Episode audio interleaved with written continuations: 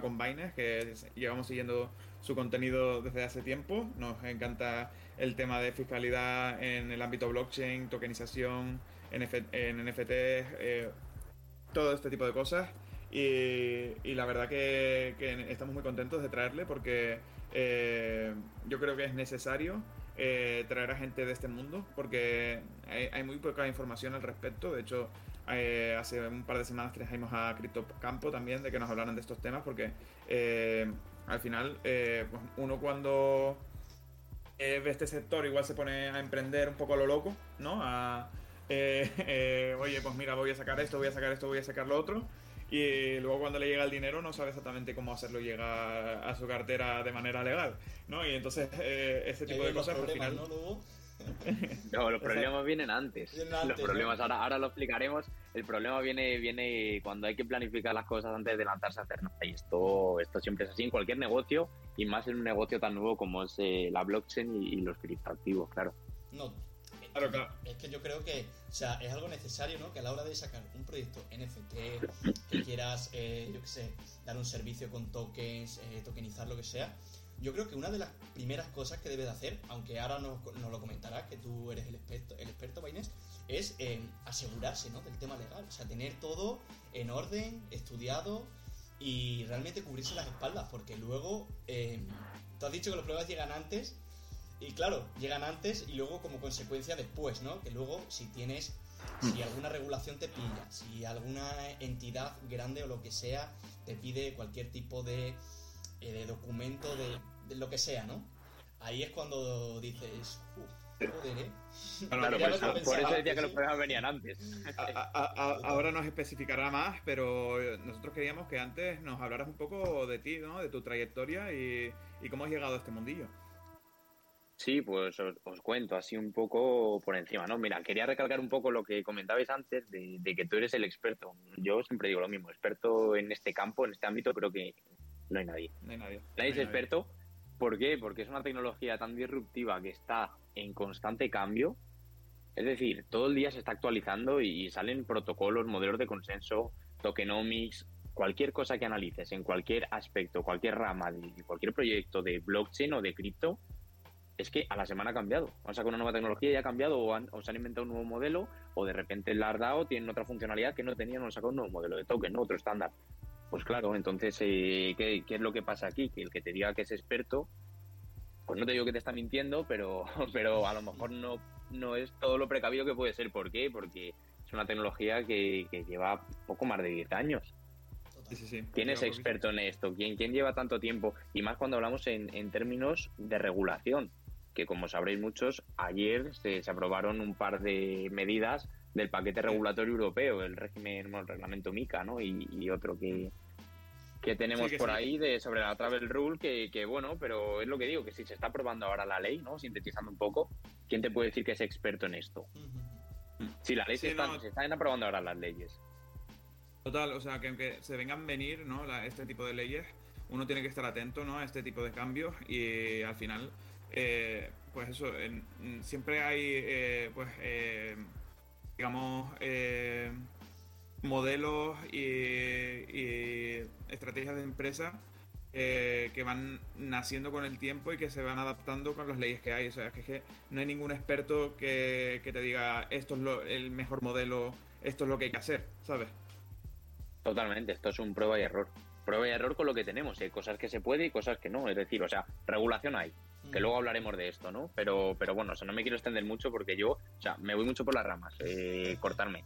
Cuando, cuando me vaya y me pongo a hablar otra cosa, cortarme y centrarme otra vez el tiro porque si no me pongo a hablar, a hablar y, no tengo fin. Entonces, recapitulando. calla, calla. ahí, ahí, tú, mano dura, mano dura. No, eso, yo, bueno, pues llevo unos cuantos años en, en esta tecnología, estudiándola, viéndola, siguiéndola de cerca, a título personal también y, bueno, pues eh, a partir de febrero de este año me lancé a la aventura. Me lancé a la aventura y empecé a escribir aquí en Twitter un poco sobre, sobre fiscalidad y sobre, bueno, pues cómo, ya que yo estudié Derecho y luego me hice un expertise en, en Derecho Tributario y Financiero en la universidad, pues dije, oye, eh, aquí la gente está hablando todo el mundo cuando el, el famoso 720, Unión Europea y demás, todo el mundo pues hablaba de criptomonedas y de cómo se tributaba y la fiscalidad y eso. Y dije, oye, eh, la gente está hablando, pero realmente nadie está diciendo cosas sensatas, o sea, nadie está hablando con conocimiento de causa, ¿no? Como se dice, es decir, está diciendo cosas, pero están repitiendo pues como, como tertulianos. Y digo, joder, digo, pues oye, pues vamos a, intentar aportar un, un, poquito de valor. Y pues, pues así empecé, ¿no? A, a estudiar un poquito más en profundidad pues cómo, cómo funciona este mundo blockchain fiscal que, que bueno, que, que tiene también su complejidad y, luego pues ha ido derivando poco a poco hasta, hasta llegar al punto de que hoy en día me dedico principalmente y 100% a, a esto.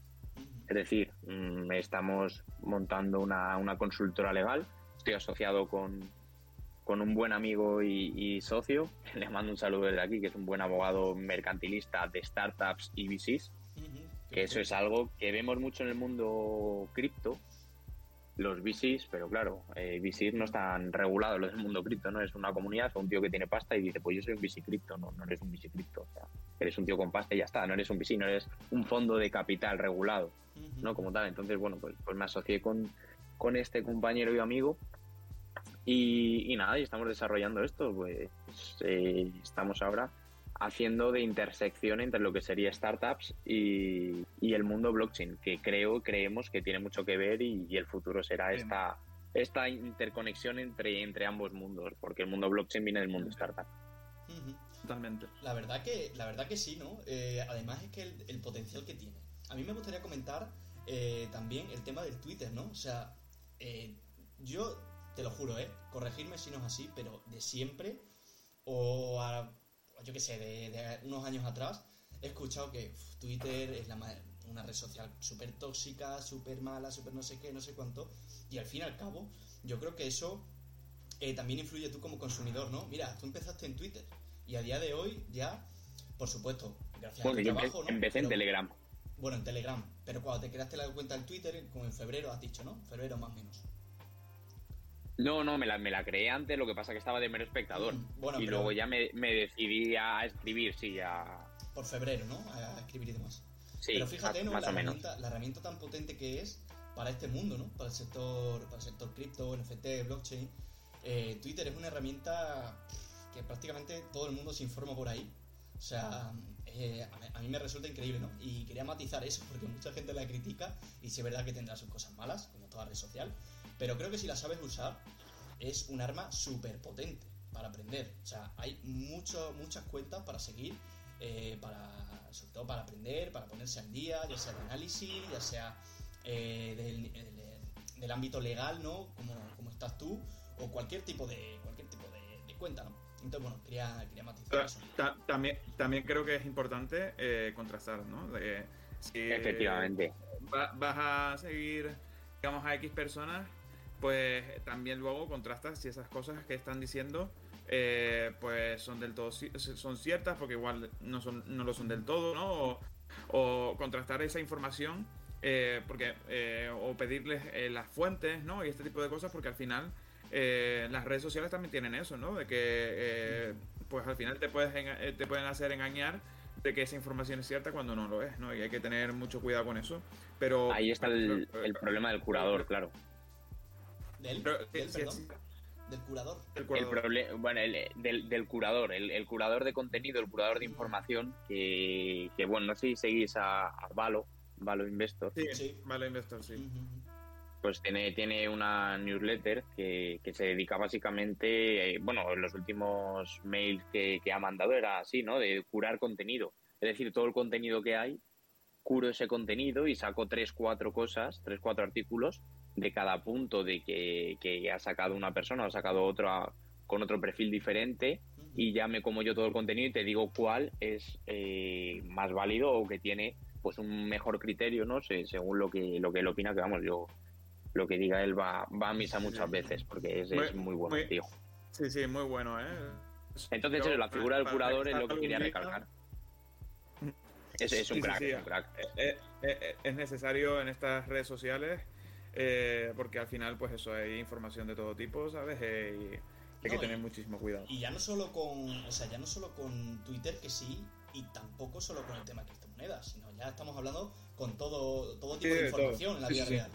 O sea, eh, es verdad que hay que contrastar información, tú no puedes leer algo de un, de un random por ahí, porque hay muchos, hay muchas cuentas en Twitter que desgraciadamente, pues eh, no el, contenido que suben, pues quizá no es tanto tanto objetivo, sino es, más subjetivo y tal. Entonces, pues bueno, siempre está bien contrastar esa información con más cuentas que se dediquen a lo mismo, ¿no? Si tú, por ejemplo, estás viendo una cuenta de análisis fundamental o de lo que sea, pues sigue tres, tres cuatro cuentas más y ves y vas contrastando, vas viendo eh, este de aquí, no sé qué, pues, ¿sabes? Todo ese tipo de cosas. Ah.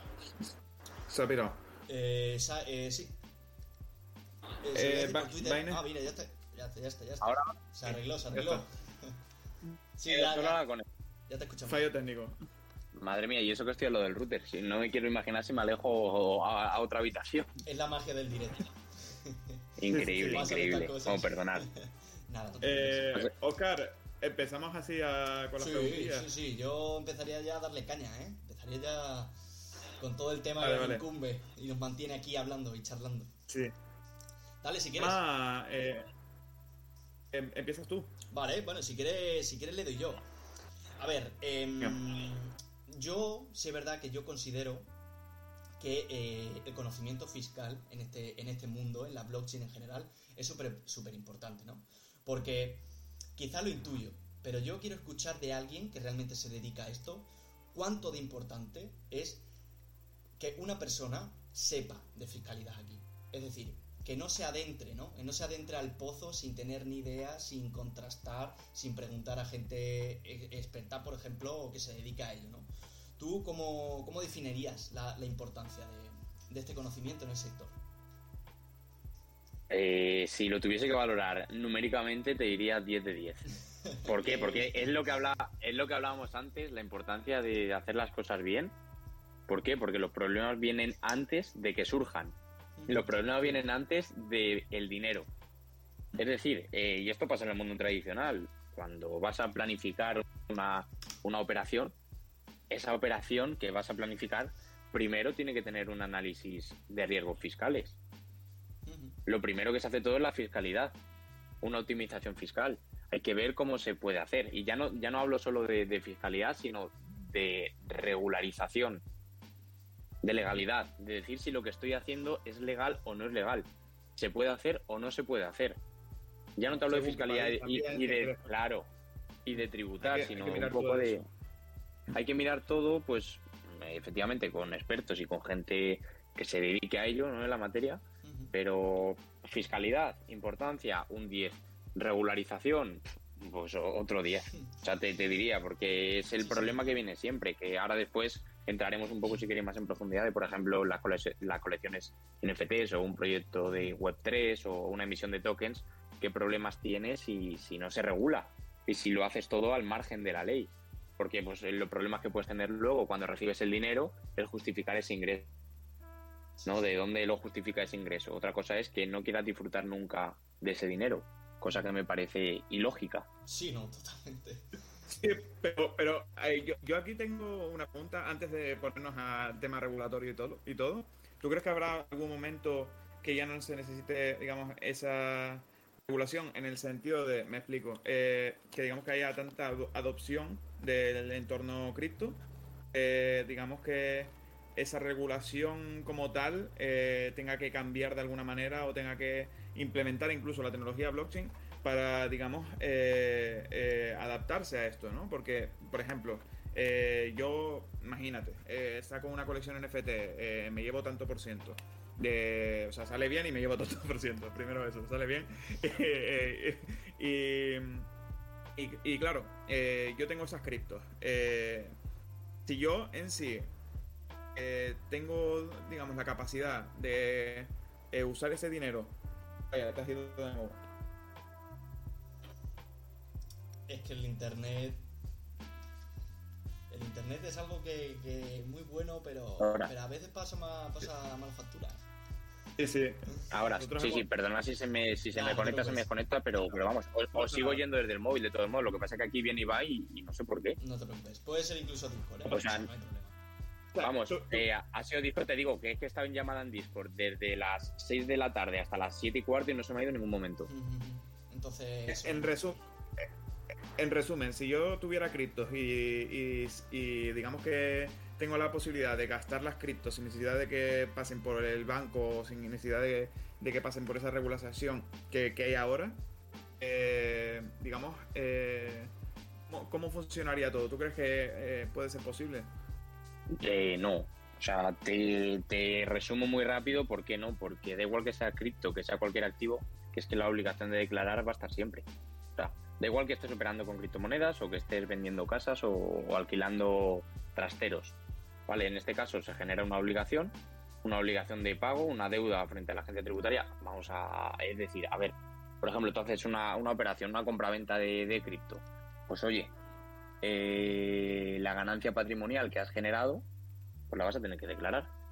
Pero si no, si en sí, pues... Eh, Porque la obligación está. otra cosa es que te, que te pillen o no quieras declarar. Ya, pero digo que frente a Hacienda en sí eh, no, no sabe lo que hago porque al final es en la blockchain. sí, yo en sí no, tampoco, digamos, eh, tengo la empresa registrada ni, ni, tengo nada, ¿sabes? En plan que en sí Hacienda no, no tiene por qué tener ni idea, ¿no? Tendría que implementar, digamos, la tecnología blockchain para hacer que un presidente español eh, tiene una empresa dentro de la blockchain y que está generando beneficios con eso para darse cuenta si tengo, si al final, pues eso, eh, eh, no paso por, por caja de nada, al final, no sé, una, un, supuesto que yo tengo, que yo, que yo pienso, ¿no? O sea, si al final la Hacienda no es consciente de, ni de tu proyecto, ni el dinero que tienes, ni nada, ¿sabes? Eh, imagínate que ese dinero ha surgido de, de la, de, eso, de la empresa que he hecho de tal, no ha sido algo que he metido y que he sacado, ¿sabes? Pero ¿y ese, ese dinero que, vas a hacer con él? ¿Lo vas a disfrutar? Te van a pedir justificación de dónde lo has sacado. Y en el momento que no lo puedas justificar, te lo van a bloquear. Pero, pero, como, a ver, pero si yo lo gasto en, en criptos, ¿vale? Pero cuando lo quieras bajar, tú imagínate que, tienes X y te quieres comprar una casa. Claro, yo no te la vas a comprar con criptos. Yo, te estoy poniendo el supuesto de que se pueda pagar con criptos la casa. Pues, o sea, eh, a ver, en los supuestos que hay ahora, en los supuestos que habrá después, eh, que se pueda pagar también con cripto, efectivamente vas a tener que pasar un KYC. Sí, no, vas a tener que, no te vas a tener que de las manos de Hacienda, eso 100%. No, no, no, no, o sea, ni de Hacienda ni, ni del regulador, pero porque, o sea, básicamente es que, a ver, eh, tiene que estar todo controlado. Básicamente por prevención de blanqueo de capitales y financiación del terrorismo. Y cuando tú quieras disfrutar de, o sea, tú puedes tener todos los bitcoins que quieras, puedes tener 18 mil millones de bitcoin, aunque el supply sea limitado, ¿no? A 21 millones.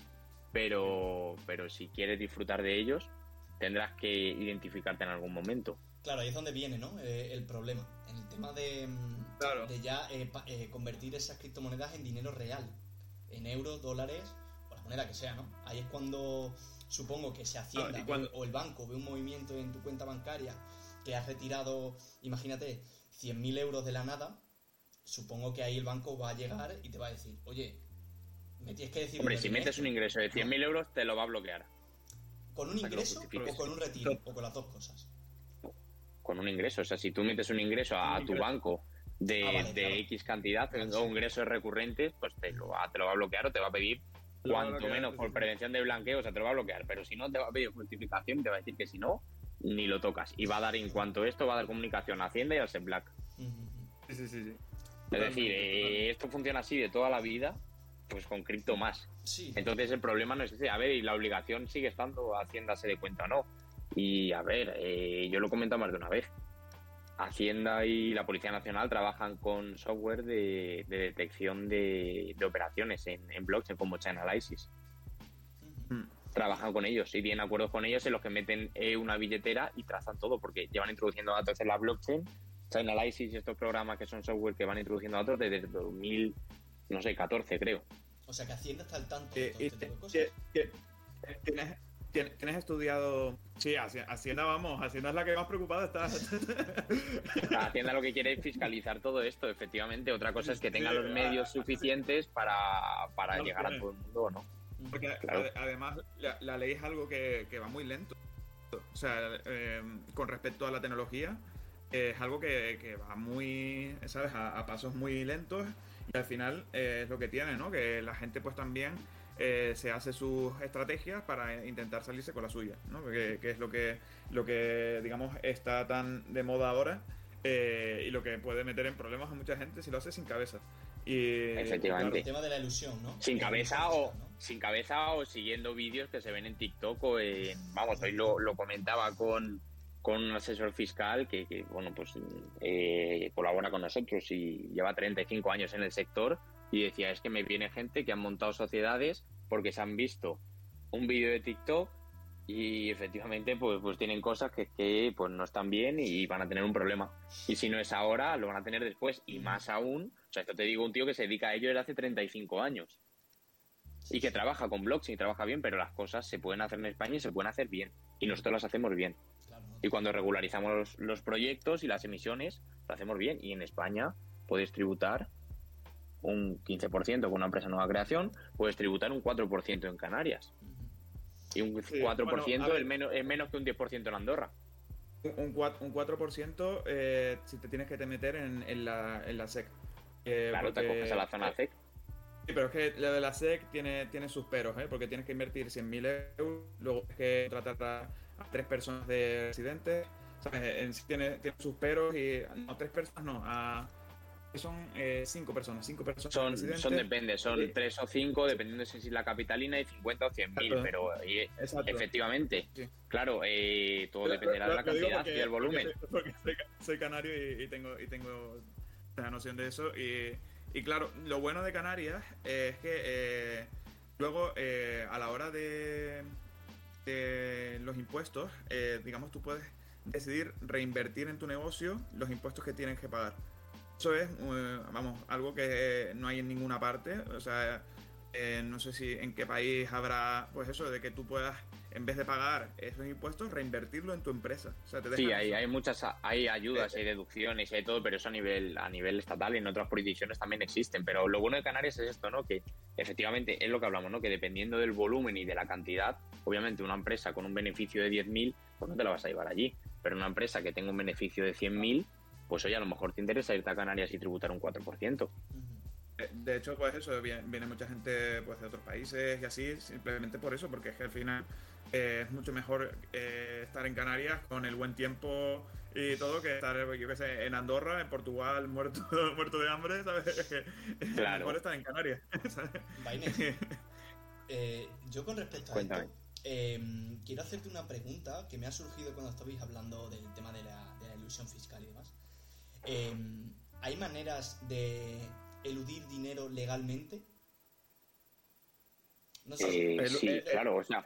La, la, ilusión, la, ilusión, en sí es, eh, digamos, hacer las cosas al límite. intentar dar los menos impuestos posibles de manera legal. O sea, eso es ilusión. Si, si, si ya, digamos que quieres hacerlo de forma ilegal, eh, ya eso es fraude. Eh, eh, eso es la diferencia entre fraude y, y, ilusión, ¿no? Que muchas veces se confunde, ¿no? Porque hay, hay, hay gente que llega a un límite que ya es que ya es, fra es, fraude, ¿sabes? Que ya estás estafando, ¿sabes? Y, y eso ya no, no, es legal. ¿Pero es posible, Baines, hacerlo? Sí, ¿no? Sí, sí, claro, sí, sí. La, la cosa, la cosa es la ilusión que, es legal. Pues, Claro, o sea, hay evasión y la ilusión aprovecha los vacíos legales que hay pues dentro de, de la legalidad y luego tienes la evasión fiscal, que la evasión, pues bueno, ya ha tenido pues un incumplimiento deliberado, ha tenido una ocultación, o sea, ha tenido una serie de comportamientos que son lo que se llama dolosos, ¿no? Es decir, que lo haces tú a sabiendas. Entonces, hay que diferenciar entre ilusión y evasión. Pues eh, hay me mecanismos que, que sí, pues, pues claro, pues por ejemplo, es una no sé, bueno, o sea, no, no me voy a poner a, a, dar ejemplos aquí, pero, pero que se, o sea, que se puede hacer. Vale, vale. No, no yo lo pregunto porque no tengo ni idea, ¿eh? O sea, yo de yo, conocimiento yo, yo, yo, yo, he escuchado muchas eh, muchas herramientas que se usan, ¿no? El tipo, o sea, al final, por ejemplo, las wallet frías, una wallet fría porque, eh, digamos, eh, ¿qué, ¿qué, diferencia hay que sea mía o que sea de mi madre? ¿Sabes? Y entonces, eh, digamos que, pues, yo qué sé, si vas a a declarar, eh, eh, digamos, el, el, patrimonio, el impuesto del patrimonio y todo esto, eh, al final, pues yo qué sé, tu madre te mete X dinero en la wallet fría y si se muere en algún momento, eh, pues eh, digamos que eh, eh, te da la wallet. A ver, hay que, hay que matizar. No, no, no todo, no todo es tan fácil ni, ni es así, pero al final. eh, Pero es verdad, lo o que sea, estás la- haciendo, la- lo que estás haciendo no, no es legal. O sea, me refiero, estás, sí, estás, es- estás ocultando, estás, estás poniendo unos bienes a nombre de otra persona para no pagar o para que no te embarguen. Claro, pero ese, ese- esa wallet fría, digamos que Hacienda no tiene ni idea ni si es de mi madre, ni si es mía, ¿sabes? Al final, eh, eso al fin. Pero es que el, el hecho de que no tenga tenga idea mm, piensa que, que no tiene nada que ver con las obligaciones que nosotros tengamos legalmente. O sea, piensa pero- que todo esto que os cuentan no es así. Y que luego tú vas Pero- a ir a Hacienda pero- y Hacienda te va a decir que no, que Pero pagues. es que, a- a- a- ya, pero es que yo no voy a ir a Hacienda, ¿sabes? Eh, directamente. Hacienda va a venir ¿sabes? a ti, ¿sabes? Y Hacienda va a venir a ti y te va a decir, paga, y luego vas a decir, no, yo es que lo vi en un vídeo de, de, de la mascarilla. Y vas a Si decir, Mahoma sí, no pues ahora que venga él a pero no". solucionártelo. Pero- Claro, pero efectivamente. Pero en sí, o sea, explícame por qué no es legal. O sea, digamos, eh, yo, eh, ojo, pues eso, eh, mi madre coge, eh, mete la, la wallet fría, X dinero y me lo da a mí. Y dice, ahora es tuyo. ¿Sabes? Eh, en sí, o sea, Hacienda porque va a venir a mí a decirme, oye, este dinero no es tuyo. Y yo digo, sí, es mío, ¿sabes? Y ya está, ¿sabes? Que en sí no... Hay, hay, hay, digamos, un punto en que la tecnología... Por ejemplo, con la wallet fría, de ese dinero compro, eh, o sea, creo un, un NFT y se lo compro a mi madre, ¿sabes?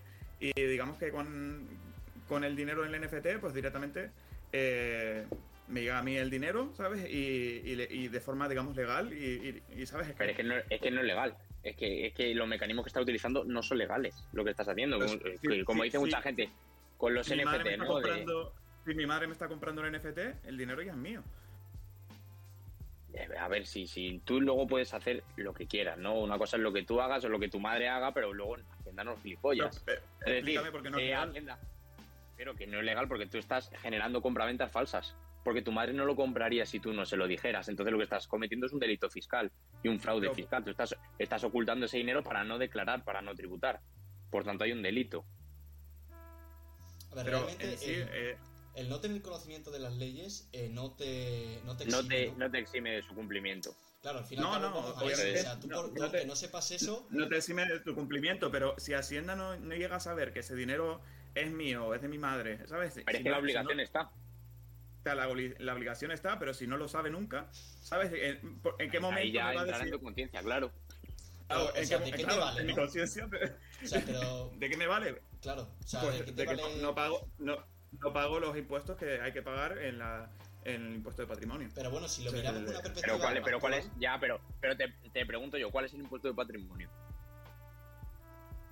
O sea, ¿cuál es exactamente? No lo sé. o Por, sea, por eso me digo, si es que el, y- el y- problema. diferente. Por ejemplo, en, en Canarias no hay, en Cataluña sí, o sea, es diferente, ¿no? O sea, al final. Eh, El patrimonio no lo vas a pagar. Es que, es que aquí se está confundiendo con el modelo 720 que tienes que presentar cuando tienes la declaración de bienes en el extranjero, que tiene más de 50.000. ¿Sabes? Creo que, te estás, creo que te estás confundiendo por eso. Entonces, es lo que digo, que hay que tener mucho cuidado con lo que oímos, porque el impuesto como patrimonio, ¿qué es el impuesto de patrimonio? ¿Qué? O sea, ¿por qué hay que hacer todas estas cosas para el impuesto de patrimonio? Porque a lo mejor ni te aplica a ti, porque no eres una, grande, una gran fortuna. Es decir, de esto posiblemente me- a lo que te refieres- equivocado.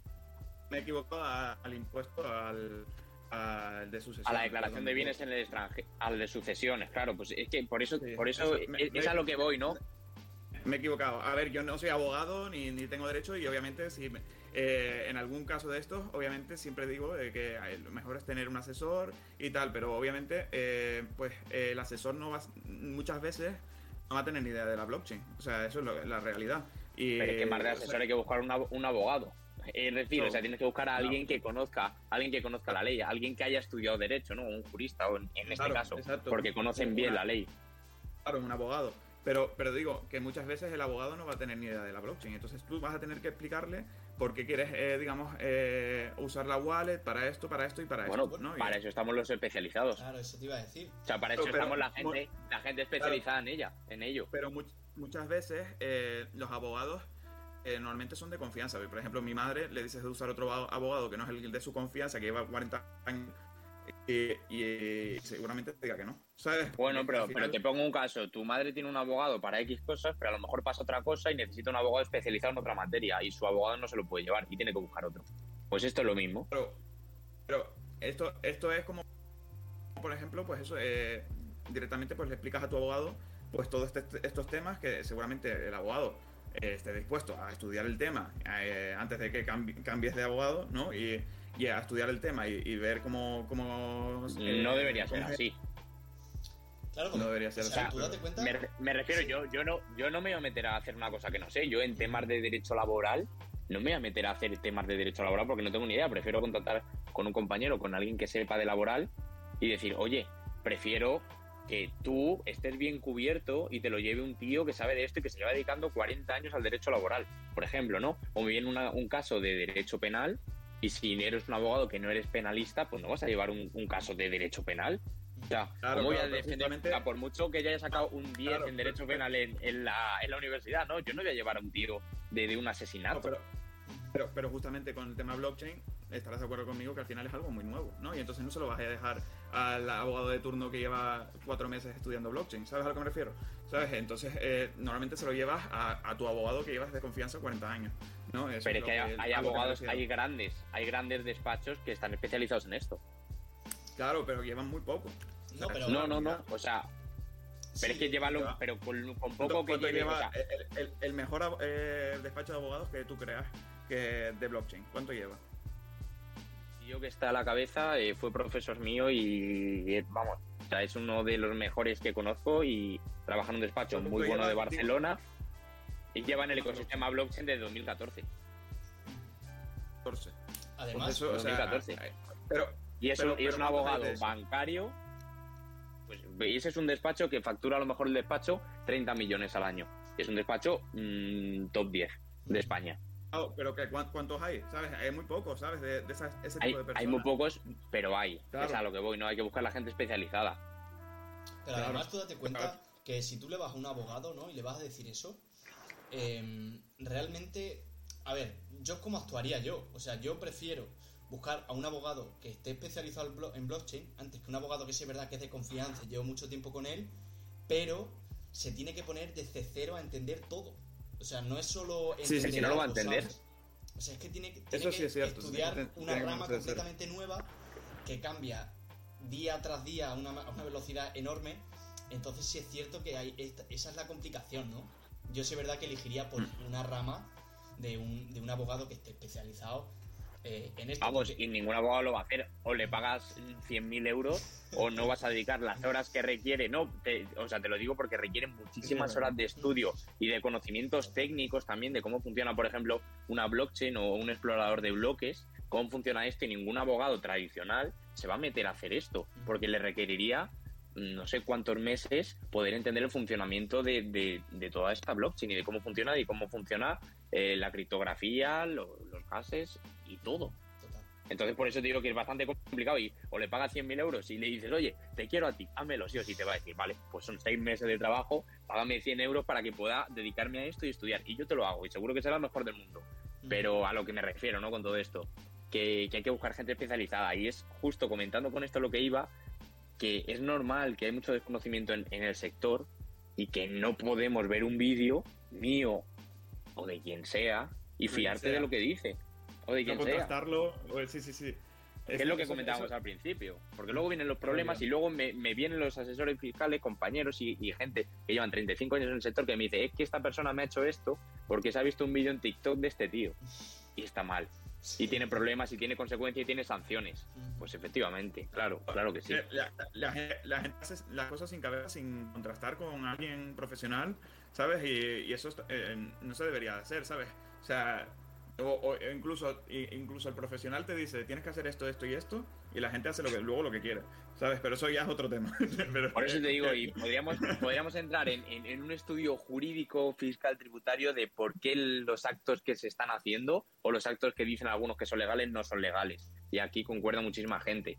Pero claro, pero esto nos llevaría horas y horas de debate y son criterios subjetivos, que es que la administración lo primero que te va a decir es paga. Te va a decir, yo te, te pongo una sanción, pagas y luego ya si quieres recurres. Y te vas a los te vas a, administrativo, o sea, te vas al TEAR, al TEAC, y luego vete al contencioso y si eso, que, llega a la audiencia provincial. Por ejemplo, la audiencia eh, nacional, perdona, o donde llegue. Pain igual te dice ciertos consejos eh, de ilusión fiscal que sí pueden ser legales, pero ¿a qué, consta? ¿a qué costa? A que tienes que ir a juicios, a que tienes que ir a no sé qué. Eh, y claro, eh, mucha gente no quiere ir a juicios, no quiere meterse en lío, ¿sabes? Y, o sea, que igual sales ganando y ya está, pero todo lo que te ha costado ir a juicio, todo lo que te ha costado, el tiempo, la preocupación y todo esto, al final hay que tenerlo en cuenta. Aunque sí es verdad que en España, justamente en España, esa preocupación la tienes igual, haciendo las cosas legales y cosas ilegales. no, yo, yo no lo creo, ¿eh?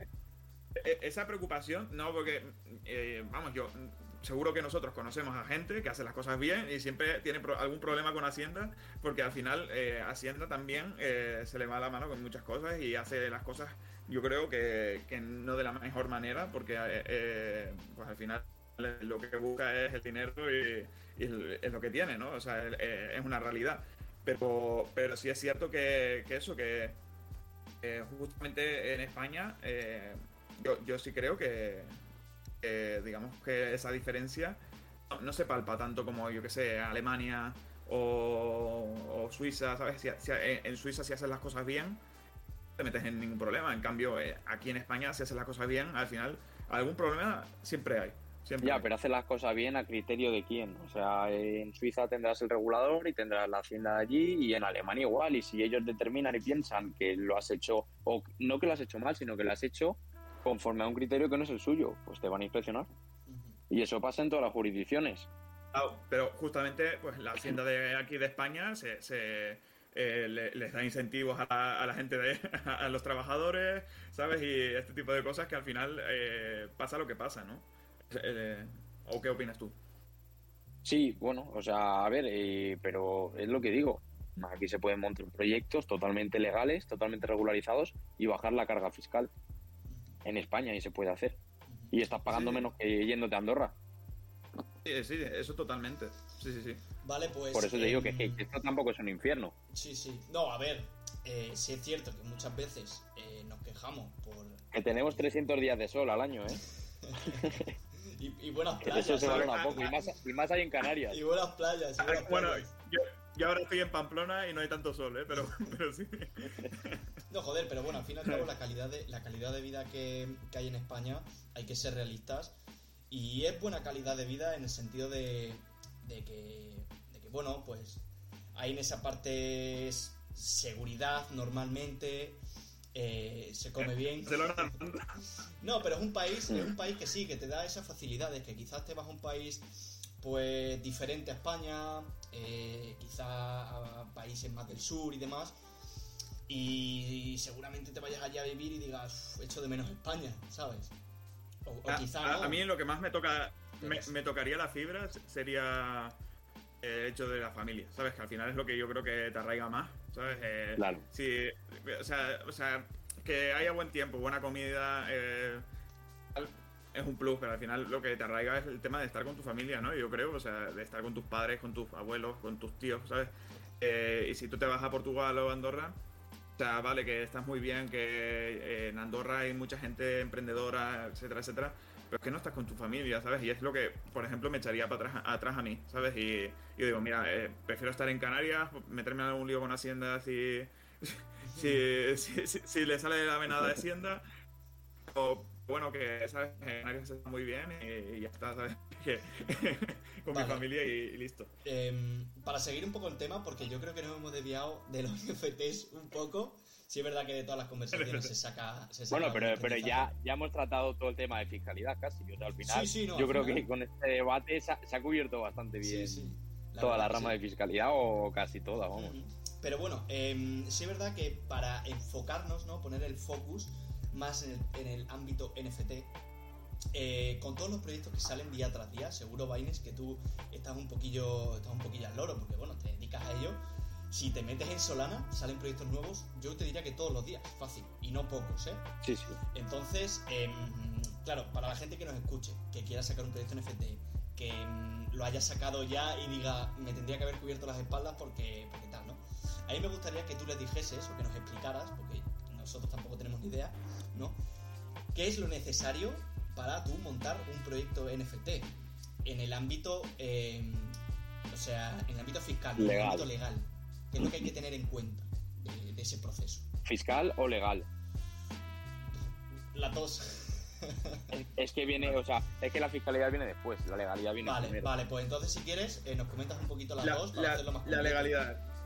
Sí, o sea, la, fiscalía es lo que hemos hablado ahora, que luego pues cuando tengas el dinero puedes hacer con él lo que quieras, ¿no? Y eso es el, resumen sintetizando mucho. Pero lo que me importa, ¿no? De hablar un poco de, la seguridad que hay y de la legalidad que, pues efectivamente, a ver, lo primero que tienes que tener en cuenta a la hora de montar un proyecto emprender un proyecto Web3, blockchain que utilice cripto, lo primero de todo es planificar la operación, es decir, el modelo de negocio.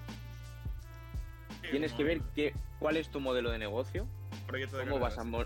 Sí, sí, pero llevado a al business, ¿no? A, a, las startups y al ámbito empresarial. Es decir, primero tienes que ver cuál va a ser tu fuente de financiación o si tienes ese capital, cómo lo vas a recibir.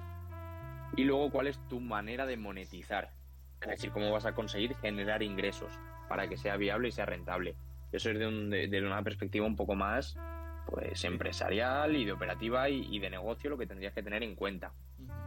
Ahora, desde el ámbito legal, pues tienes que saber o tienes que tener en cuenta qué es lo que se puede hacer en España y qué es lo que no. Esto es, en función del modelo de negocio, habrá unas cosas que se puedan hacer y habrá otras que no. Y esto va a ir en función de la naturaleza jurídica del token, es decir, cómo se considere ese modelo de negocio, cómo se considera ese token que afecta al, protocolo que estás desarrollando. Es decir, en otras palabras y en cristiano, que según lo que, lo que lo que tu proyecto dé o aspire a dar, pues eh, va a pasar por una regulación o por otra. En España va a haber proyectos que requieran de más regulación y proyectos que requieran de menos regulación. Es decir, eh, se suelen clasificar en dos tipos de tokens, los utility tokens y los security tokens, que no sé si habéis oído hablar de ellos. Sí, algo. Es, vale, es una concepción, pues, vale, es una concepción meramente jurídica, técnica, que no tiene nada que ver con la tecnológica. Yo siempre lo digo, porque da igual que tecnológicamente estemos sacando un RC20, un 721 o un 1155, que eso va a determinar la fungibilidad o no del token, así como otras características, ¿no?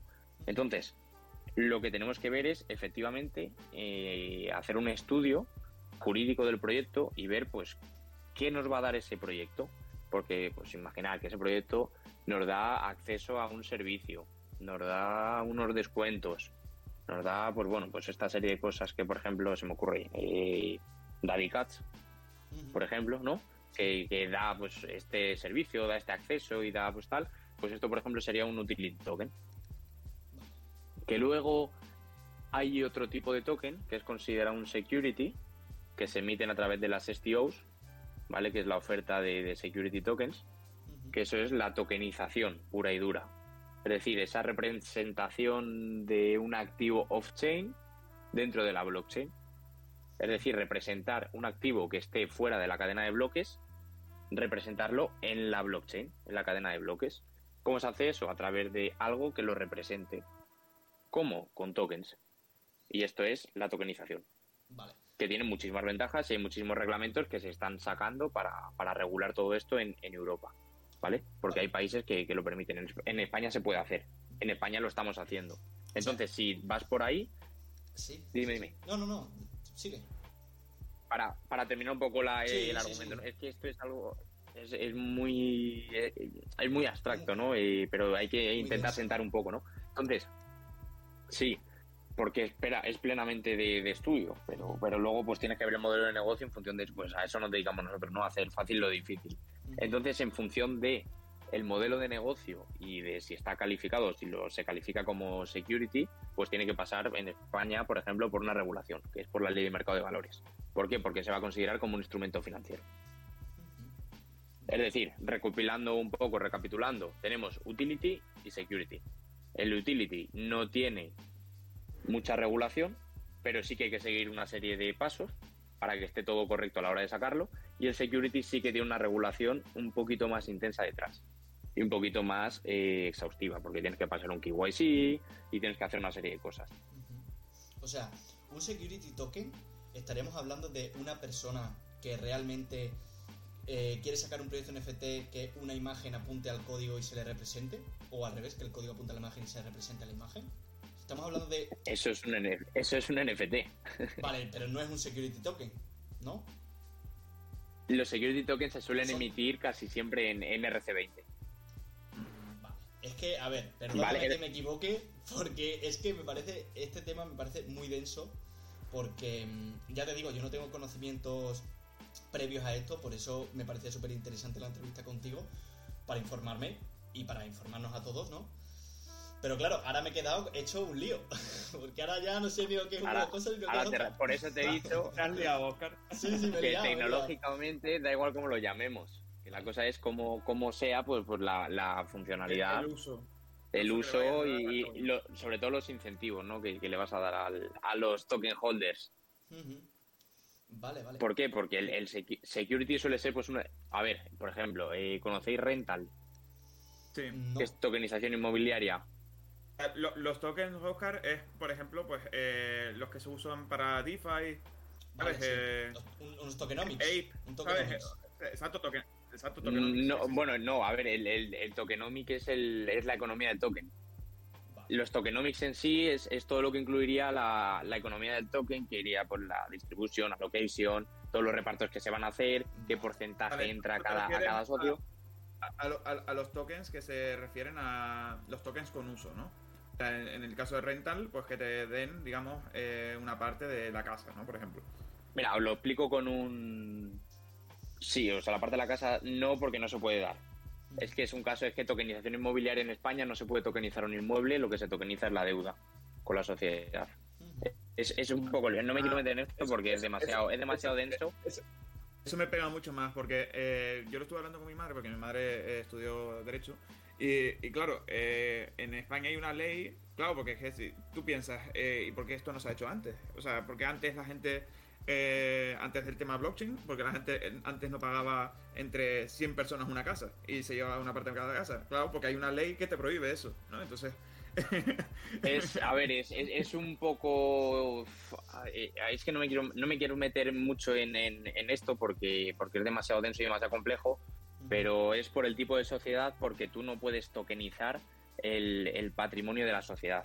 Vale, o sea, eh, yo no, no te puedo repartir ese, pero esto cogiéndolo con pinzas. ¿eh? y ese patrimonio solo puede pertenecer a una persona, además, ¿no?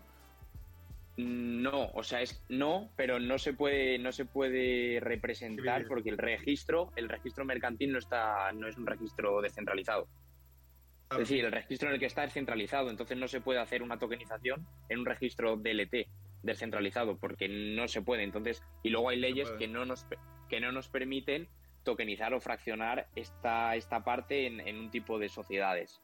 Pero bueno, esto es, es un poquito más complejo, pero lo que, lo que os quería explicar, ¿no? Imaginar que necesitáis dinero, o sea, bueno, necesitáis dinero, que sacáis un modelo de negocio, ¿no? Y que queréis hacer, eh, pues yo qué sé, pues en restaurantes. Vale, eh, vais a hacer un modelo de negocio con restaurantes tal y, emitís unos tokens que se llamen la madriguera, por ejemplo, ¿vale? La, la madriguera, que sean tokens y emitís 100.000 la madriguera o 100.000 madrigueras, ¿vale? Pues esos tokens, cuando los vendáis vosotros, vosotros decís, pues yo mi modelo de negocio es este y quiero y voy a vender 100.000 madrigueras para comprar este restaurante, para hacer esto, para darle descuento a los socios, para tal, para tal y para no sé qué. Vale, pues tú estás emitiendo esos tokens y el que lo compra, el token holder, va a tener unos derechos aparejados con ese token. ¿Vale? Y eso es lo que sería la tokenización. Emitir, emites unos tokens y tú los compras y tú por comprar esos tokens tienes unos derechos que esos derechos suelen ser económicos. Es decir, mm. por yo comprar esos tokens de la madriguera o por comprar 100 madrigueras, pues voy a tener un API de un 10% o una APR de un 10%. Esto se suele instrumentar a través de préstamos participativos, ¿vale? Y, lo que se hace es, eh, bueno, pues esto, préstamo no, es que no me, no me, quiero no me quiero meter mucho más. Se hace a través de préstamos participativos. El, el, tema de DeFi y todo. Que te da, sí, te da un interés fijo y un variable. y ya está. Es decir, pues te doy un interés fijo todos los meses y luego un variable en función de X. Pues Rental lo hace así, pues te da un, un fijo mm, cada mes y un variable en función del alquiler o de cuando se venda la propiedad. A, mí Rental, cuando, cuando vi el modelo de negocio, no sé, me, vi un par de vídeos eh, y en sí nunca me convenció porque las casas no eran, digamos, de particulares, sino de ellos, ¿sabes? Eh, y luego, eh, pues eso, que exactamente yo lo estuve hablando con mi madre y no sabíamos cómo se regulaba, ¿sabes? Porque, pues eso, ahora que me dices lo de la deuda me pega mucho más porque en sí, eso, de, el, la casa en sí no, no puede ser dueño 100.000 personas, no sé si me explico. La casa no se, no se puede tokenizar la casa porque la casa está inscrita con un propietario en el registro mercantil, entonces cada vez que se transmitiese este token tendría que pasar por el registro mercantil, entonces imagínate el follón. ese, ese es el dilema más o menos. Entonces, emiten deuda para financiarse y con esa deuda, pues tú ya has capitalizado, tú emites 100.000 madrigueras, has conseguido un millón de euros y con ese millón de euros tú ya haces lo que quieras tienes la casa y ya, pues bueno. Pues, y esa, es la tokenización, pero, pero la tokenización, pues obviamente pues, tiene muchas ventajas, ¿no? Democratizas la inversión, lo haces eh, a nivel internacional, a nivel global, o sea, tiene una serie de ventajas que, que permiten, pues, pues generar muchísima más liquidez, mucha más seguridad y transparencia a este modelo de negocio. Me parece súper importante de todo. interesante, tío. Lo importante de todo esto, yo creo que es lo que has dicho, la transparencia, ¿sabes? Porque eh, ahora mismo, pues, eh, que quiera o no, o sea, mira que hemos hablado de vacíos legales con el, con el tema blockchain. Yo creo que eh, donde menos transparencia hay son los modelos de negocio que hay tradicionales. Porque en sí eh, hay muchas cosas que, no sabemos qué hay detrás y, digamos que en la, en, la, blockchain es totalmente diferente porque la transparencia que nos proporciona eh, pues podemos saber a dónde va el dinero, eh, eh, digamos que quiénes son los socios, ¿sabes? Que, qué participaciones, qué, socio tiene más participaciones de X proyectos, ¿sabes? Y, al final, digamos que yo creo que es un avance con respecto al modelo tradicional muchísimo más grande, ¿no? Y, yo creo que es necesario que, digamos que las leyes se actualicen lo más rápido posible para, digamos, abordar todo esto, porque al final quiera o no, eh, con la regulación eh, viene la adopción. Eh, o sea, ahora mismo, digamos que solamente un 1 o 2% de la población sabe acerca de blockchain simplemente porque no está regulada. O sea, si estuviera regulada, yo creo que lo sabría bastante, muchísima más gente, ¿sabes? Porque sería algo más seguro donde pues tener el dinero y donde invertir. Totalmente, es que pues que permitiría, vamos, o sea que de hecho se está haciendo y las CBDCs todas van a correr o bueno, yo creo que van a correr sobre sobre Ethereum, por ejemplo, ¿no? Entonces, ¿tú te fiarías de una CBDC?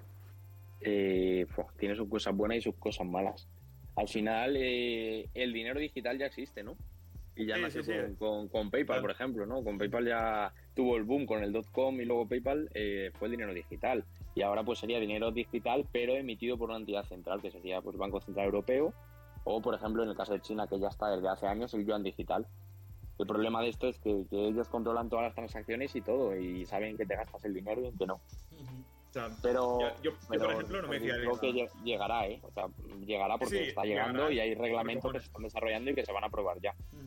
Además, eh, en sí, pues el dinero eh, en cash, pues eh, es cierto que te da cierta libertad, pero, pero luego pasan, o sea, al final, pues todos los vacíos legales o vacíos legales, no, ilegalidades directamente que se hacen día a día son a través de dinero en cash, ¿no? y entonces, pues digamos el siguiente igual eh, dinero en cash se consideraría pues todas las criptos, ¿no? Y el dinero legal serían las CBDC, ¿no? En un futuro. A ver, yo creo que... Algo así es lo que quieren hacer con las autolojadas.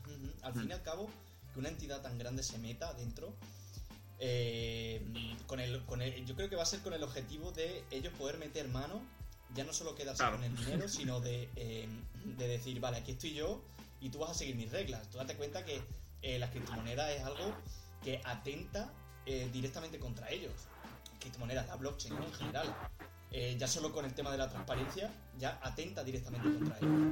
Entonces yo creo que es algo que mm, poco a poco van a intentar eh, meterse dentro y como bien habéis dicho vosotros ya lo están haciendo, ¿no?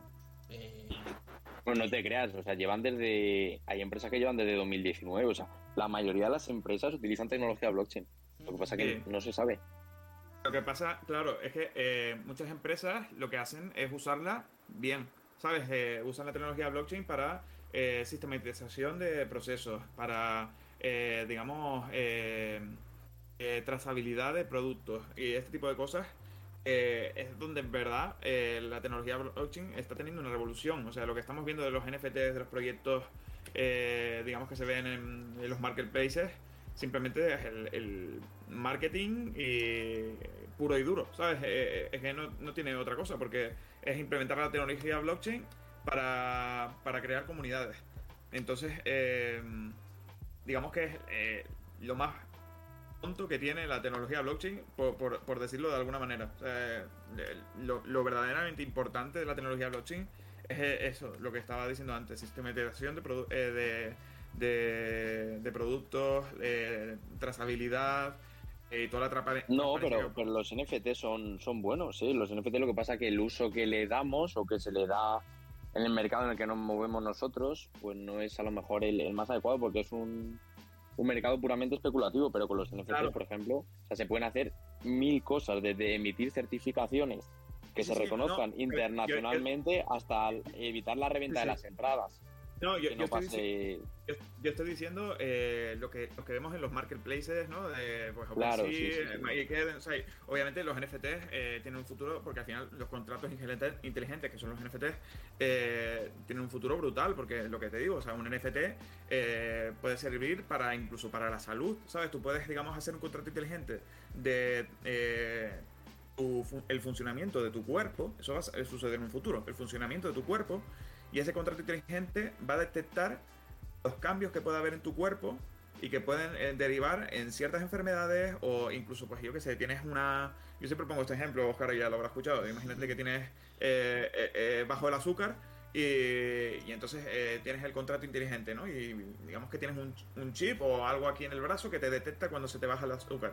Pues directamente el contrato inteligente lo que hace es detectar eso y, ejecutar una acción para que te inyecten la insulina. ¿Sabes? Y este tipo de cosas al final pueden, eh, pues eso, mejorar. Hay un proyecto así, creo, ¿eh? hay un montón, hay un montón. Y, sí, sí, está súper guay. Que mejoran la calidad de vida y, lo que tú dices, los certificados. Los certificados van a ser súper importantes en forma de NFT porque eh, van a ahorrar muchísimas cosas. O sea, ahora mismo, por ejemplo, tema de patentes. Eh, y esto en el ámbito legal seguro que tienes un tocho que te cagas que estudiar en ese caso, porque, porque las patentes eh, es de lo que más se lleva dinero en temas de investigación. Yo creo que los NFT se lo van a cargar, porque al final los NFTs lo que van a dar es eh, lo que digo, trazabilidad, todos los informes que se dan en una investigación y todo esto ya no va a haber falta patentes ni ninguna empresa que te diga ha, hecho esto, esto, esto. Directamente vas al contrato inteligente y verás todo. Y miras todo. Has visto y, es como el certificado de eso. Y ya no hace falta ninguna patente. Todo el dinero que se llevan las patentes pues ya van a los productores y a los consumidores. Eh, se reparte. ¿Sabes? Al final lo que, lo que hace... Sustituir intermediarios es lo que hace la blockchain. La, blockchain es eso. O sea, quita intermediarios, ¿no? y al final es el futuro va a tener todos los NFTs y, es lo que estamos hablando. O sea, yo creo que es brutal. Me encanta hablar de esto. Sí, no, al fin y al cabo, eh, el potencial que tiene, eh, yo creo que también como que queda, ¿no? Por descubrir todavía. O sea, realmente son nuevos. Eh, ahora, si lo miramos en una perspectiva como puede llevar un mercado tradicional, por ejemplo, pues sí son nuevos, ¿no? Pero sí es verdad que tienen ciertos añitos. Pero yo creo que todo el tema de la investigación que se va a hacer en los NFTs, y cuando, cuando todo se empiece a regular ¿no? y a entrar más, más, lo que viene siendo en, temario potente, eh, yo creo que van a pegar un cambio radical y incluso, quién sabe, si se dejan de llamar NFTs. ¿no? Eh, Baine, ¿tú, ¿tú qué piensas? ¿Tú crees que en un futuro eh, los NFTs se utilizarán prácticamente para todo? Y, ni siquiera la gente va a saber que está utilizando NFTs. Se van a es que eh, eso pasa y pasa actualmente porque cuando tú interactúas con, un frontend en una landing page, mm, tú no sabes el, protocolo que tiene detrás y muchas veces estás interaccionando con tecnología blockchain y no lo sabes. O sea, o por ejemplo UPS, UPS, sistema de, o, o que es el sistema de, navieros, o cualquier, yo que sé, Disney también tiene una, una blockchain, utiliza tecnología blockchain. Hay muchísima tecnología blockchain detrás que se utiliza diario y que tú estás interactuando con un front y que realmente no sabes que detrás hay tecnología blockchain. Pues esto pasará también lo mismo con, con los NFT, porque los NFTs es lo que decíamos, ¿no? Pueden ser un QR o puede ser una parte de una aplicación y eso no vamos a saber lo que hay detrás, pero se va a implementar ¿por qué? Por seguridad, por transparencia, por todas las aplicaciones y las ventajas que tiene utilizar tecnología blockchain en estos modelos de negocio. Habrá algunos que sean válidos y otros que no, es decir, no, no es blockchain para todo, ni blockchain para todos. Eso hay que tenerlo claro. Y ahora también hay una tendencia muy clara de introducir un modelo de negocio con tecnología blockchain. ¿Por qué? Porque es la moda pero a lo mejor tu negocio lo primero que tienes que preguntar es si realmente necesita tecnología blockchain, porque a lo mejor no lo necesita y es un gasto innecesario desarrollar todo ah, eso. Ah, hablemos un poco de esto, ¿no? Digamos que antes estábamos hablando de eh, que tú has estado desarrollando durante todos estos meses eh, cositas eh, que nos explicarás y digamos que te viene, nos has dicho ya que te viene mucha gente desinformada o que digamos que eh, igual no tiene un plan de negocio bien estructurado y simplemente lo quiere hacer por moda, como tú estás diciendo. Eh, y, hablamos de eso, de por qué esa gente te viene exactamente. Eh, ¿qué, es lo que tienes entre manos? Bueno, porque viene, gente, ¿no? Yo al final estoy, como comentaba antes, ¿no? Con, con mi socio estamos montando la consultora legal blockchain que ofrecemos estos servicios y que ayudamos a poder, eh, te iba a decir esto, esto suena muy madre mía, de, iba a decir, te, te, ayudo a cumplir tu sueño, pero no, o sea, ayudamos a, empresas de, Web 2 a transicionar a Web 3, ¿no? ayudamos a empresarios o, chavales como nosotros que se juntan dos, tres y quieren desarrollar un proyecto y oye, pues en España se puede hacer, vamos a hacerlo viable y vamos a regularizarlo y vamos a hacerlo todo bien. ¿Para qué? Para que el día de mañana puedas disfrutar de, tu dinero, porque es tu dinero que te lo ha ganado de una forma honrada, trabajando con sudor y lágrimas, porque los proyectos son sudor y lágrimas constantes y un quebradero de cabeza inhumano. Y que puedas disfrutar de ese dinero tranquilamente con la certeza de que no te vas a, que no te va a pasar nada. Y estás en España, no te tienes que desplazar y lo estás haciendo bien y todo legal, sin cosas raras y sin, sin darle la wallet a tu madre o a tu abuela y, que le vendas un NFT. ¿sabes? y pagando y pagando los menos impuestos posibles, es decir, y, luego te estás disfrutando ese dinero y tienes un y has creado una empresa que utiliza tecnología blockchain o estás sacando una colección de NFTs todo regulado y todo bien y pagando pocos impuestos porque se puede en España y se puede hacer bien entonces bueno pues pues esto es un poco lo que lo que ayudamos a la gente pues también trabajamos con Play to Earns trabajamos con gente eh, bueno con empresas internacionales que han aplicado a, custodio de registro de Banco de España, de proveedores de servicios. Bueno, pues trabajamos con todo tipo de proyectos, de, desde de gente, bueno, pues personal físicas como tú, como yo, como cualquiera que quiere montar un proyecto, tiene una idea y hay que asentarlo un poco, aterrizarle y darle forma, hasta proyectos que nos vienen ya con, con, una valoración de no sé cuántos millones y que necesitan una ronda de inversión y quieren que se la canalicemos, porque es derecho mercantil. Total, eh, lo que os comentaba antes, la intersección entre, entre las startups y esta tecnología blockchain y cubrimos todos estos servicios.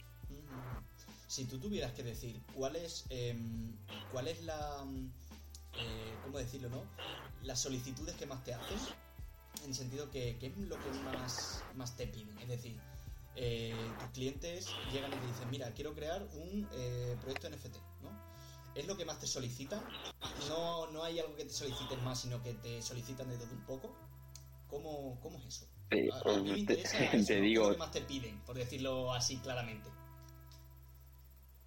Eh, NFTs. O sea, te digo, entre NFTs, bueno, estaría entre NFTs y tokenizaciones. Detengo esta idea, necesito este capital y cómo lo hago. Es que de esa manera puedes analizar. vamos a darle forma.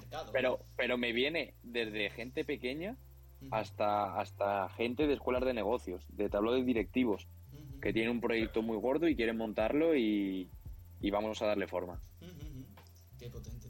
Por eso te digo, de, de toda la magnitud, desde. O sea, es que al final es lo que os comentaba antes, ¿no? Que tú me vienes con la idea o, vas con la idea y luego en función de lo que quieras ofrecer de tu modelo de negocio, va a tener, va a ser en formato NFT como utility o va a ser como tokenización como security.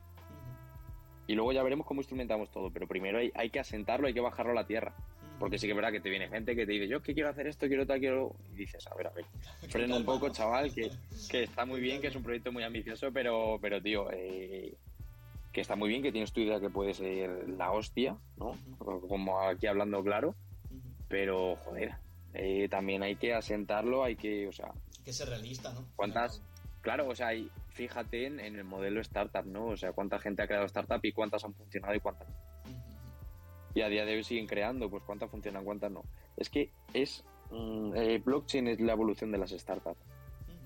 es que es lo mismo, ¿eh? porque si tú ves los tokenomics y ves Son las startups, pero, en, tecnología blockchain. Sí, sí, sí, exacto. Visto en las que hayáis invertido, aparte de Bitcoin, son empresas. Sin contar Bitcoin, todos son empresas. y todos son empresas tecnológicas que ofrecen una, una solución a un problema. Pues eso es lo que Incluso alrededor de Bitcoin hay empresas. También. Por eso te digo, pues al final pues, pues un poco de todo, ¿no? ¿O no? Mm, no, bueno, a ver, yo, yo diría, diría que no, pero... Y Ethereum, bueno, ya sabemos cómo está y más ahora con, con el merge, ¿no? y, y, con todos los nodos y dónde está controlado y dónde está centralizado el problema. Entonces, claro, la centralización también es, es un problema y no es una empresa, pero, pero bueno, tengo pendiente por ahí de todos modos hacer, hacer un hilo sobre esto, así que ya, ya os contaré. Porque, porque esto no, no mucha gente lo sabe, pero eh, yo, yo, creo que la única empresa que tenga eh, o sea, de criptos eh, en el mundo que está regulada, creo que se llama XRP. Y, y, es la única que hay, ¿sabes? Eh, y, creo que fue hace poco, ¿sabes? Que en, sí, las empresas criptos no, no hay ninguna eh, así que tú digas, oye, mira, me gusta invertir en esta, que esté regulada, ¿sabes? Sí, pero, pero están reguladas y han pasado por la SEC muchas, por los reguladores americanos. No, pero. Eh, sí, sí. Eh, yo, yo digo. exactamente, no sé qué. No, no, sé cómo decírtelo, pero. de token, dices. El token, sí. Pero es que todas, o sea, es que todas las empresas tienen su token, si es que lo mismo. Da igual que sea un token de, únicamente de moneda que fluctúe o que valga para otra cosa también. Solana saca zapatillas y vende móviles. O sea, es que. Y reinicia la, blockchain cuando quiere. Exacto. y la tira ¿Dónde está la descentralización ahí?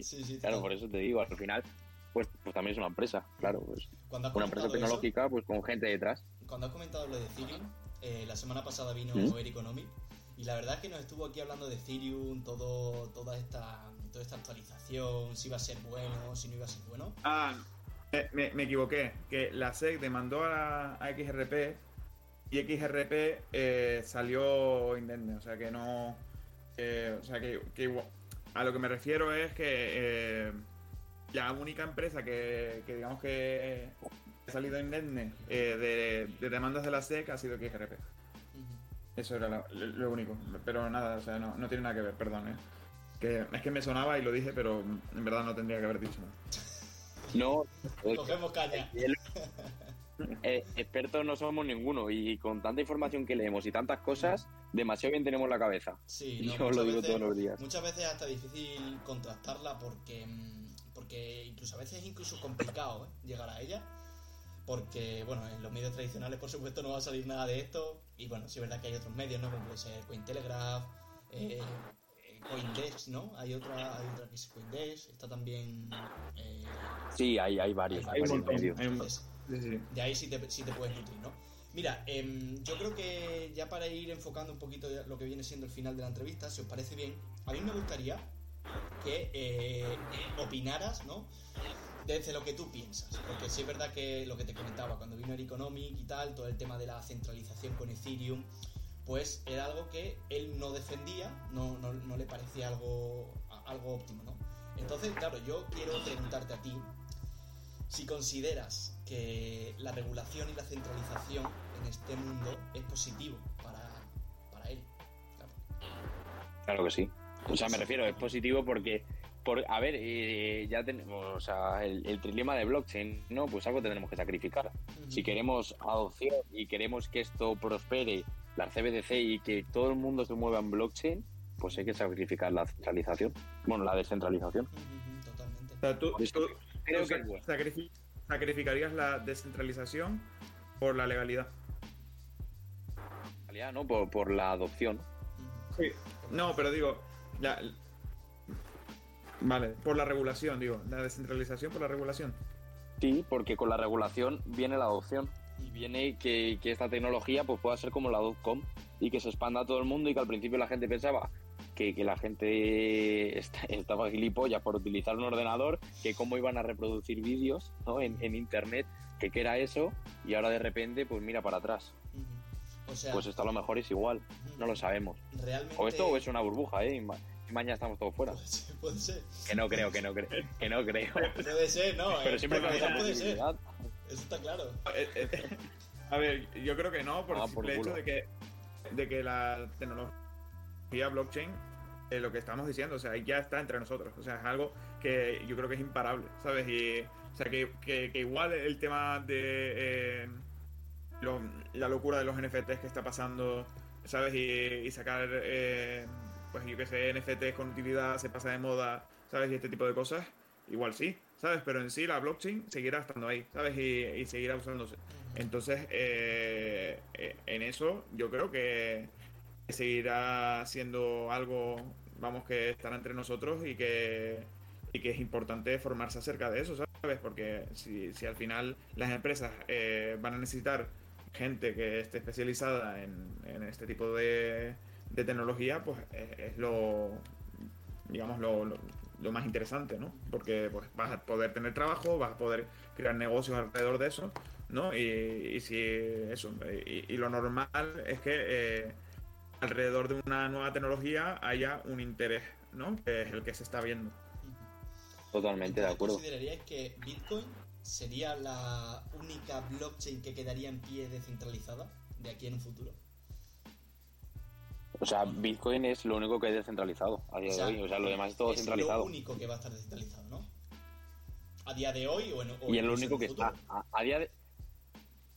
A día de hoy es lo único que no hay una empresa detrás y que estamos. Y si lo habláis con Eric, Eric seguro que os dice lo mismo. Y Eric sí, sabe sí, muchísimo sí. más que, que yo en, en, todo esto, pero vamos, creo que tenemos la misma opinión y, y vamos, eh, eh, creo. Descentralizado 100% no hay nada. Pero en sí es, es, muy difícil replicar Bitcoin porque en sí Bitcoin pues apareció en un momento eh, en el que igual no tuvo tanta repercusión y pues eso, el, el, que lo inventó o los que lo inventaron desaparecieron y, y, y ha sido un caso súper especial porque a lo largo de los años como que poco a poco se fue descubriendo por la gente hasta el punto de que estamos hoy en día, ¿no? Eh, y al final tener una criptomoneda con tantos años de historia, ¿sabes? Y, y, además que no tenga ese eje central que tienen prácticamente todas, porque es normal, porque al final el ser humano es así, o sea, el ser humano quiere una retribución a lo que hace, ¿no? Y que y si con, yo, por ejemplo, fundo... Uh, Tener las cosas bajo su claro, claro, o sea, si yo, por ejemplo, fundo una empresa, primero que quiero es que se premie eh, lo, que, lo que yo hago, lo que genero y lo que, ¿sabes? Eh, y, y, y, para ello, pues me, eh, probablemente tenga que estar algo centralizada, tenga que tener un porcentaje más esa empresa que otra persona, ¿sabes? Y, y ya de, a partir de ahí, ya eh, digamos que eh, eh, se centraliza cualquier empresa, ¿no? Y, y es lo normal, es, es, lo más humano. Y justamente Bitcoin se podría decir que es lo menos humano que hay, porque, pues eso, no hay nadie detrás, ¿no? Y eso pues, o, o, sí, ¿sabes? Pero. Que pero sepamos, no. que, sepamos, no, ¿no? Y entonces, claro, eh, a, a, ahí yo creo que en un futuro, eh, como dice Baines, eh, pues eso, eh, hasta que el momento que, que no se sepa, si, si, se sigue sin saber quién es, pues al final se irá descentralizada, ¿no? Sí, al final y, y por cómo está replicado y por todo, y que Bitcoin surgió como un movimiento, como una revolución que es el, el criptonarcocapitalismo, ¿no? Que, que, que, nació así un poco para, bueno, un poco no, o sea, nació a raíz de la crisis de Lehman Brothers. y nació justo cuando cayeron todas las bolsas, cayó todo el ecosistema financiero y cuando se perdió totalmente la confianza y la credibilidad en, en el sistema centralizado. Y a raíz de eso salió. Sí, sí. Final- se- se- según la historia, era un, japo- un japonés que estaba hasta. No, por ahí eh, leí que- yo, que ya- eh, no, cuidado, eh, que por ahí leí yo que se databa de movimientos por el norte de, de Estados Unidos, eh. No, no, no sé dónde No, lo leí, ¿vale? no Esto, o sea, no lo toméis como que es eh, al pie de la letra y qué tal, pero me crucé un día con... no- sé dónde fue. eh, hay muchísimas especulaciones. inclu- Hay- hay inclu- muchas. incluso, Hay incluso hay, hay especulaciones que esto es todo orquestado para que al final adoptemos las, las, las CBDCs que hemos estado comentando antes, ¿sabes? Que, que haya una adopción más fácil a las CBDCs, ¿sabes? Eh, y eliminar el, el dinero en cash, ¿sabes? Que, que está todo orquestado por empresas, ¿sabes? Que al final eh, sí es cierto que eh, hay una centralización en el sentido de, pues, eh, lo de Amazon Web Services, eh, la, el- el- el- la, las- estos tarjetas gráficas, eh, de qué empresas son, ¿sabes? Al final, eh, digamos que vas hilando cosas y sí es verdad que hay cosas que huelen un poco más, ¿no? De decir, oye, pues mira, BlackRock tiene ahí toda la inversión en las empresas mineras, eh, este, este tipo de cosas. Al final uno, uno se va dando cuenta de cosas que... No sé, o sea, al final son especulaciones y probablemente nunca se sepa, pero, pero bueno, que Pero ahí están, Eh, ahí están. Ahí están, ahí están. Sí, sí, sí. Eso, eso es Eh, y no sé si que se querrá, se querrá subir alguien más, pero a ver, eh, doy 10 segundos para que suban la mano si quieren subir a preguntarle algo a Binance, tema legal, tema fiscal. Yo creo que eh, ha quedado algo súper completo porque con todos los debates que han salido, que han surgido de conversaciones, se ha abordado muchos temas. Que incluso yo no tenía pensado verlos, eh, que ni los sabía, porque Binance, tú has explicado aquí temas que yo realmente me quedo impactado porque no tenía ni idea, tío. Pero no tenía ni idea ni siquiera de, de cómo funcionaba, ¿no? Por ejemplo, lo de, lo de los security tokens y demás, ¿no? Es algo que me ha llamado mucho A la atención. Empezaré, me parece- empezaré a parece compartir contenido para, para vosotros. ¿Eh? Ah, Empezaré Perdona, a compartir más contenido de esto. Empezaré a compartir más contenido de esto. Lo que pasa que es que no, no tengo tiempo y no me da la vida, pero lo tengo pendiente porque Estaría es un tema muy que bien. interesa mucho. Estaría muy bien. Y, y, joder, ayuda también a la Y es gente. necesario, es necesario porque, Ah, porque ah, luego vienen los problemas, como tú dices, no vienen, vienen antes.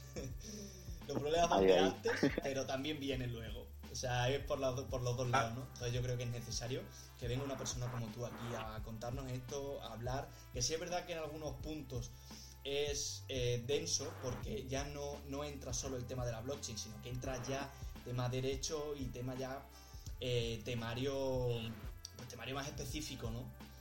Y, y puede ser un poquito más Pero- complicado entenderlo como me ha pasado a mí, pero creo que es súper importante tener estos tipos de conocimientos. Totalmente de acuerdo. eh, Tengo aquí Ah, a vale, sí, André, no me había que dado quiere cuenta. hacer una no me había dado cuenta, vale, vale. Pues dale, Eh, Andrés. André, adelante. Aquí a la Voy a ponerlo aquí, ¿vale? del conejo. Saludo a Tali. Bueno, tengo un rato escuchando. Estoy con un rato escuchando aquí la conversa con Vaine y tengo una duda porque hasta donde entendí yo no lo conocía, acabo de ver su cuenta.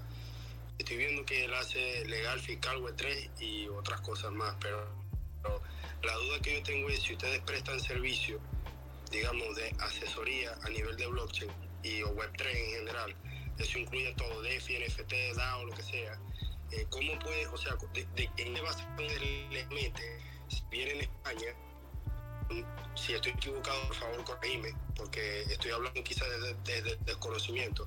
Pero en España yo siento, no vivo en España, yo estoy en Francia, pero eh, si bien el, el- a nivel legal en España no hay un cuadro jurídico claro, ¿cómo se basan ustedes legalmente para poder asesorar a empresas para que hagan inversiones en la blockchain?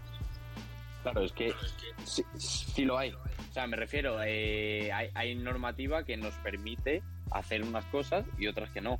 En, en este sentido, tenemos normativa emitida por el regulador, que es la CNMV, que en el caso de, de- de las emisiones de tokens es lo que está aplicando antes, pues en función de cómo hagamos nuestro modelo de negocio, pues tendrá que tener un tipo de regulación u otra. Y esto está, y ahora acaba de entrar, bueno, acaba de entrar, o sea, se aprobó el otro día, falta la votación por el Parlamento, como comentábamos antes fuera de cámaras, eh, el reglamento MICA, que es un reglamento que regirá a nivel europeo, que, va a determinar un marco europeo. ¿Por qué? Porque cada país estaba regulando ya a su antojo y no se puede permitir eso en, el espacio europeo, ¿no? Entonces, eh, ya, ya tiempo ya, digamos, diciéndose, ¿no? Que, va a salir el reglamento MICA y así. Claro, y ya eh, cuando salga, pues se regulará igual en todos los países. Pero mientras, en cada, en cada estado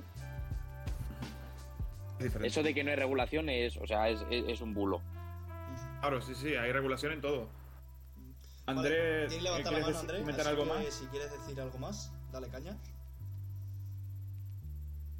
Y por eso mismo te lo comento, porque como te dije anteriormente, yo, yo leí el documento de Mica en el Parlamento Europeo, porque bueno, yo también estoy adentro del mundillo, como quien dice, y estoy pendiente de eso. Pero o sea, me causó curiosidad esa parte, ¿no? Porque ahora que me decide que sí hay regulaciones, por ejemplo, el tema de los tokenomics, que ustedes lo mencionan, que eso era otra cosa que había pensado hace rato.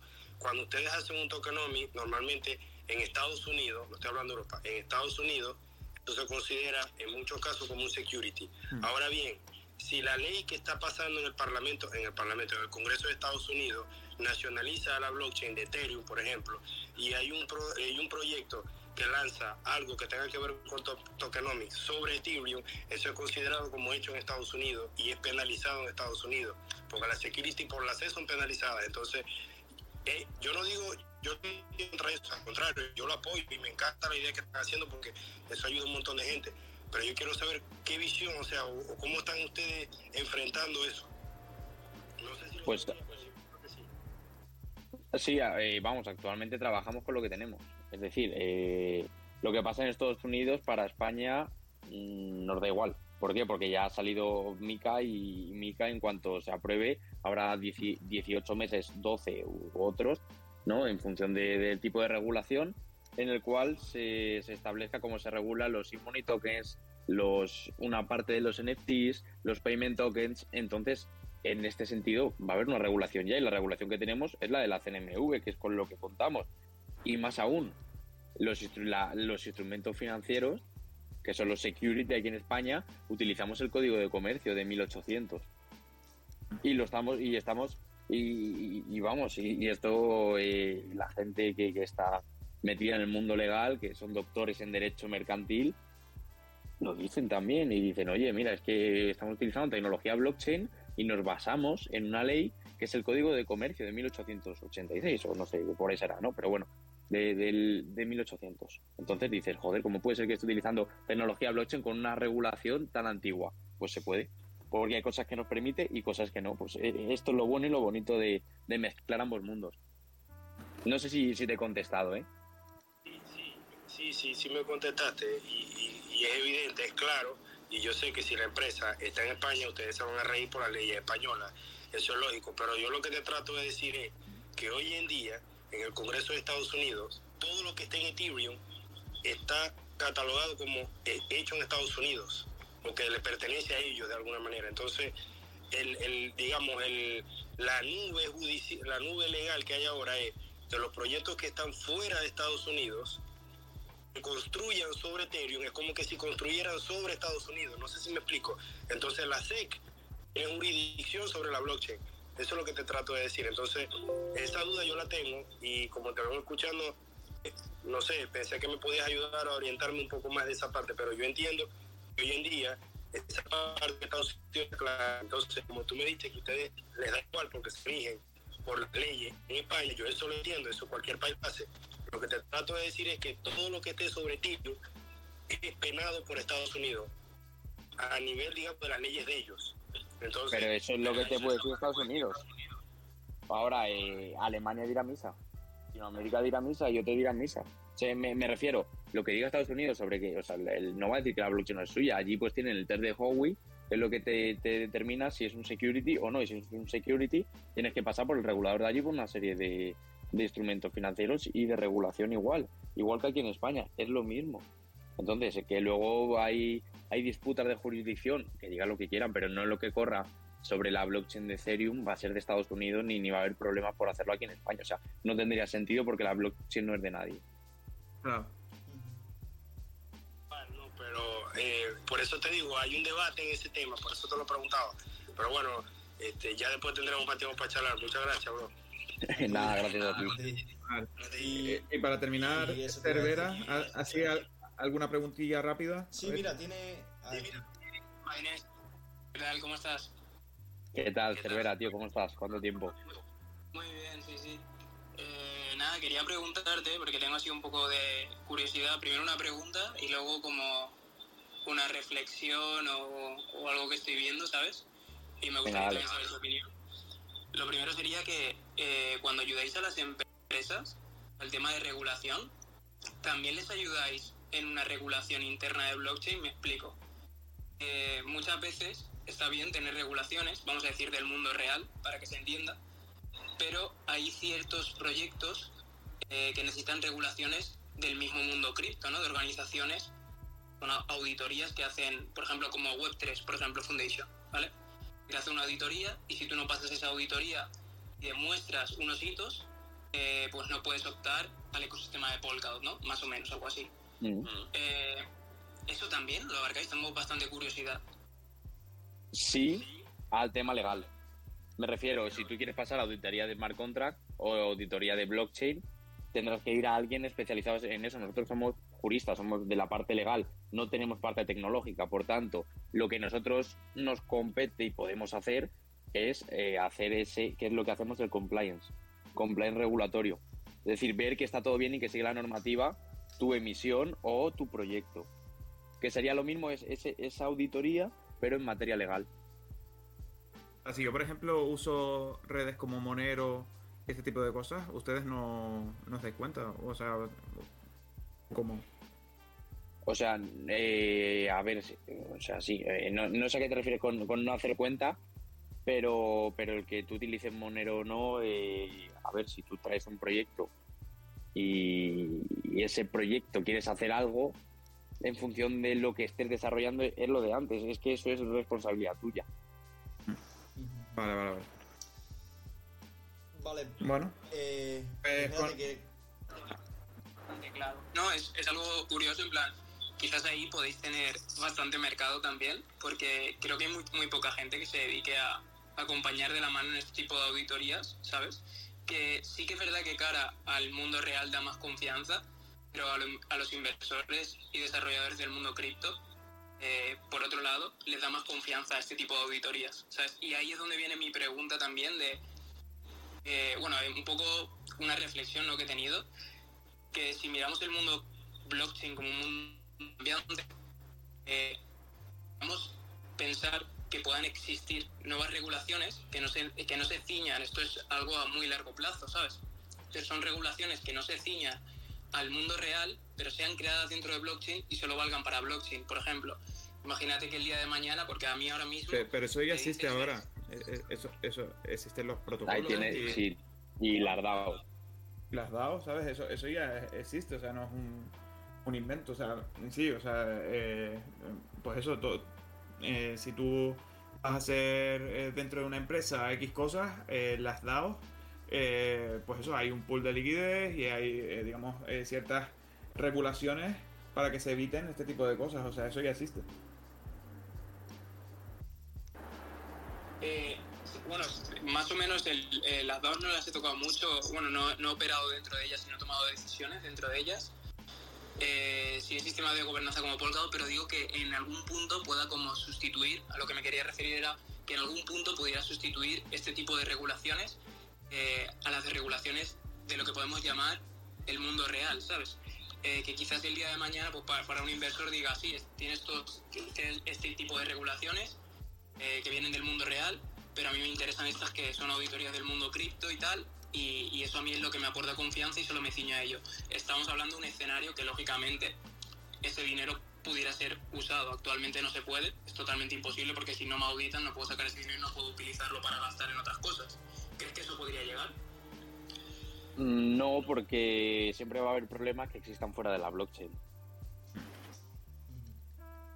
Eh, a ver, me refiero, aunque utilices tecnología blockchain, la tecnología blockchain detrás hay, hay personas, hay procesos, hay máquinas. No es, o sea, en un mundo utópico y perfecto sí que sería posible.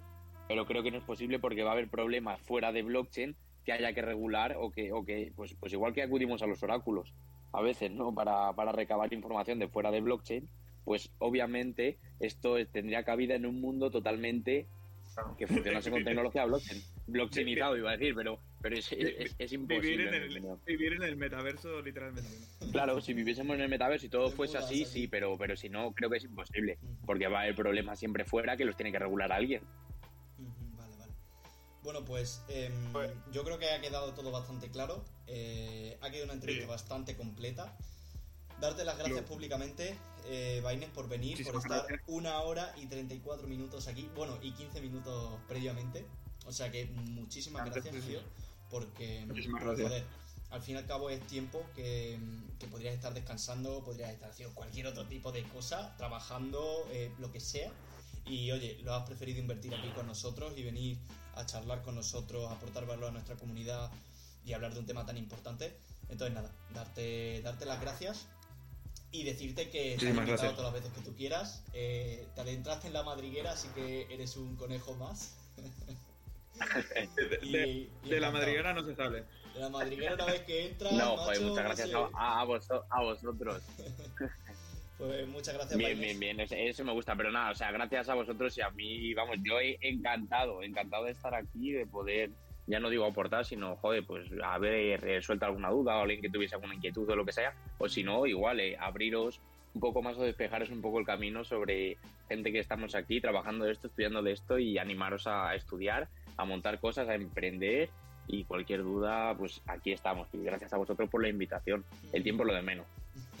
Ya os lo digo. De nada, tío. Muchas gracias. Muchas gracias y nos vemos en la siguiente. Pues nada, eh,